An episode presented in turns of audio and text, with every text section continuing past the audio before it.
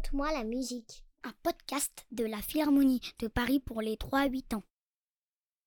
Un tigre régnait sur une forêt. Une belle forêt, une grande forêt.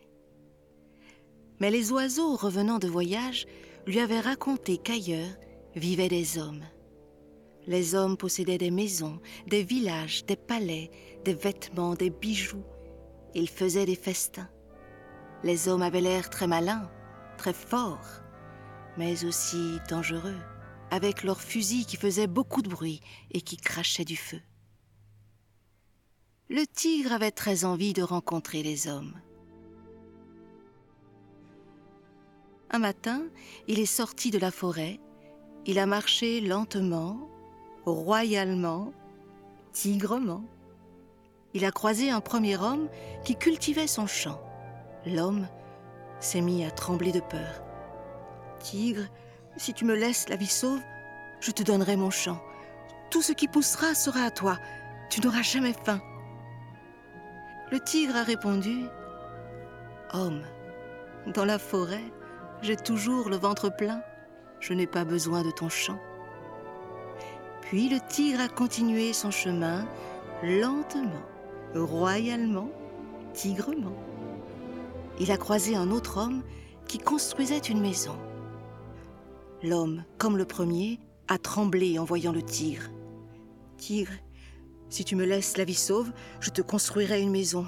Elle te protégera du mauvais temps, tu n'auras jamais froid. Mais le tigre a répondu à l'homme. Homme, regarde, j'ai ma fourrure pour ça. Elle est couleur de neige, de feu et de charbon de bois. Je n'ai pas besoin d'un toit le tigre a rencontré un troisième homme. C'était un guerrier. Mais le guerrier, comme les autres, a tremblé. Tigre, si tu me laisses la vie sauve, je t'offrirai mon épée. Le tigre a ri cette fois.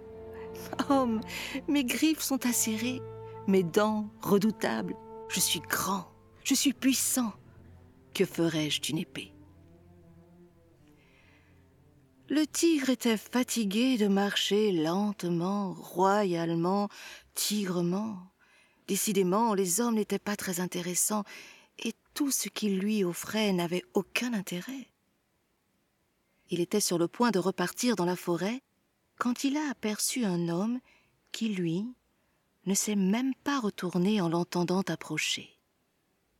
L'homme regardait une page blanche sur laquelle étaient tracées des lignes noires avec de drôles de signes. L'homme était un compositeur. Il écrivait de la musique. L'homme a fini par voir le tigre arriver lentement, royalement, tigrement.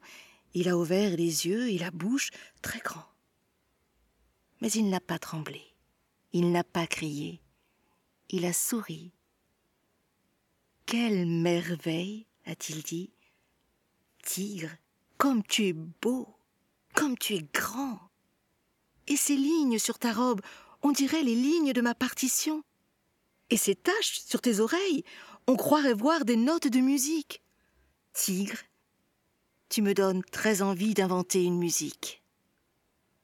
Et le compositeur a commencé à travailler, à composer une symphonie, une musique pleine de notes, pleine d'instruments le tigre était impressionné.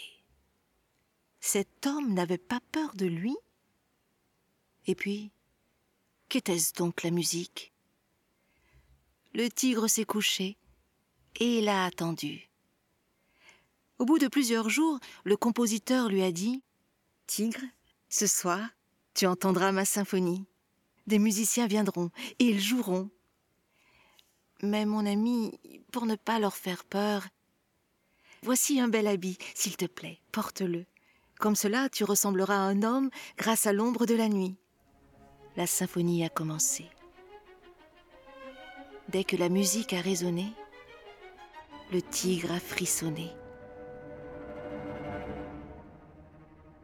Chaque son lui donnait l'impression de voir les nuages, les montagnes, les arbres, le soleil ou l'orage. Tout était dans la musique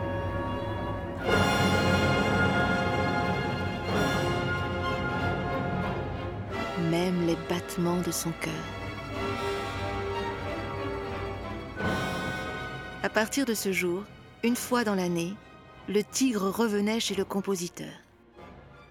Revêtu du bel habit, il écoutait sa symphonie et il tremblait.